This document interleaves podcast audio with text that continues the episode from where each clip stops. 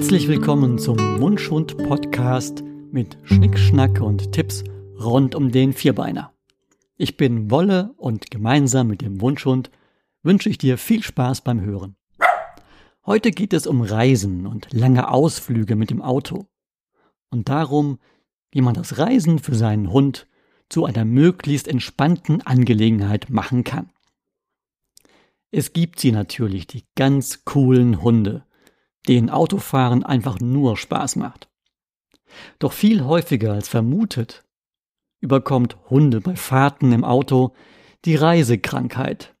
Die Fahrt schlägt ihnen auf den Magen. Und nicht immer ist das direkt offensichtlich.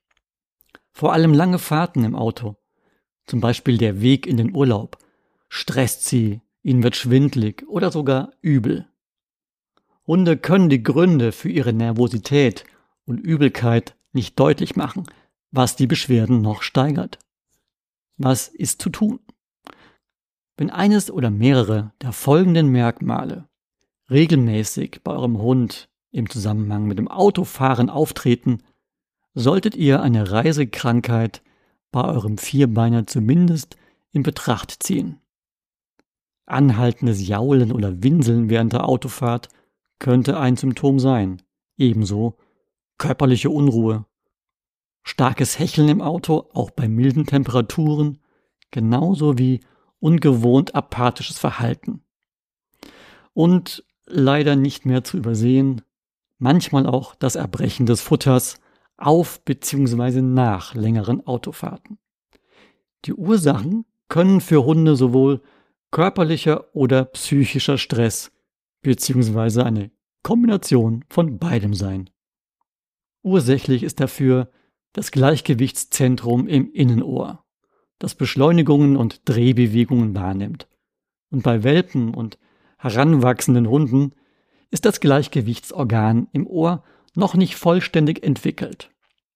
Deshalb leiden sie oft sogar verstärkt unter Übelkeit beim Transport im Auto. Bei einem Teil der Hunde verringert sich das körperliche Problem zum Glück in den Folgejahren. Doch die bisherigen schlechten Erfahrungen in Verbindungen mit dem Auto können leider auch zu Ängsten führen und auch diese Ängste können eine immer noch vorhandene leichte Problematik verstärken.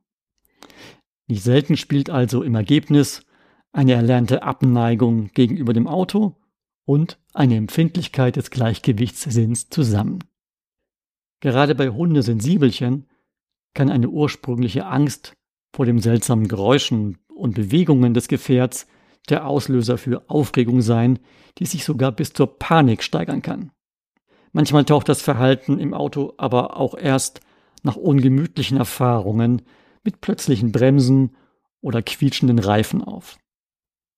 Etwas, was sich auch für nicht allzu sensible Hunde deshalb empfiehlt, damit sie sich auf längeren Fahrten wohlfühlen, wäre folgende Tipps. Erstens, Vertraute Gerüche mit einer Lieblingsdecke helfen. Sie können dem Hund ein vertrautes Gefühl vermitteln nach dem Motto Home sweet home, hier kann ich mich halbwegs beruhigt niederlassen.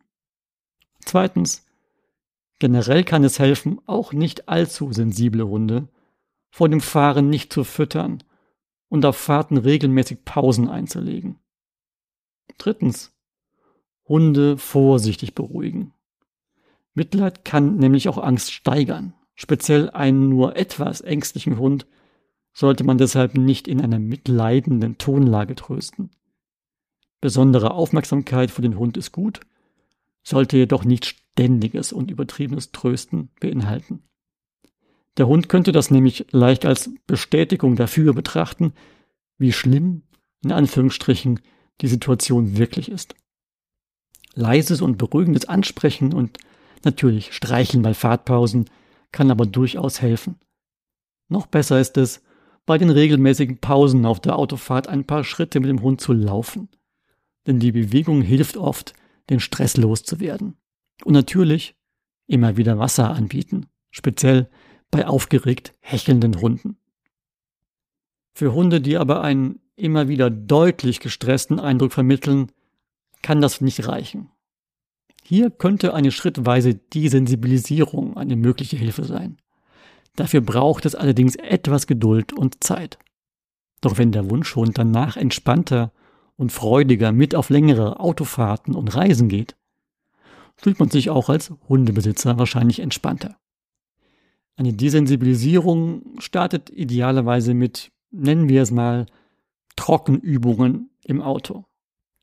Lieblingsleckerchen werden dazu im parkenden Auto verteilt und der liebste Vierbeiner kann und darf danach suchen.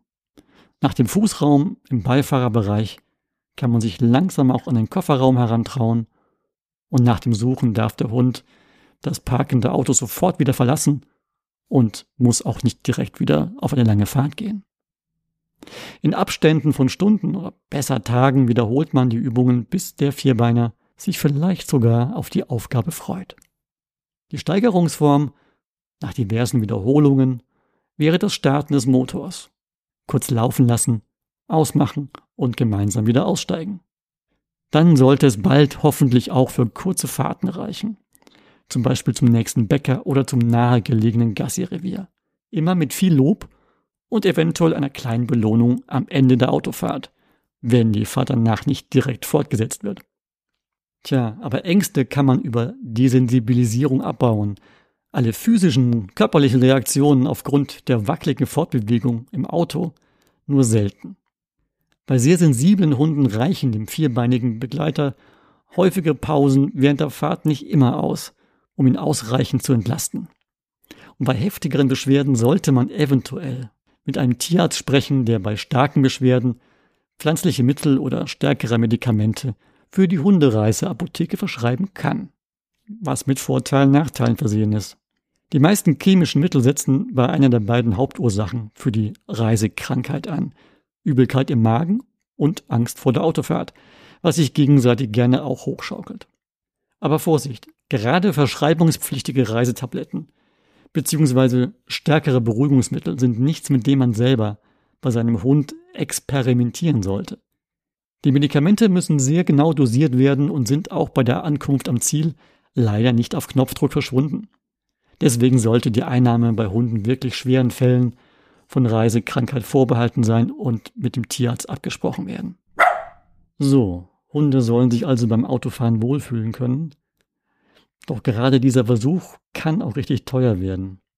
Wenn man seinem Hund besonders gemütlich machen möchte, Hundebox und Gurtsysteme weglässt, damit er sich wohlfühlt, denn natürlich sollte zur Sicherheit des Vierbeiners und auch seiner Besitzer der Hund eigentlich mit Transportbox oder einem für Hunde ausgelegten Gurtsystem sicher auf Reisen gehen.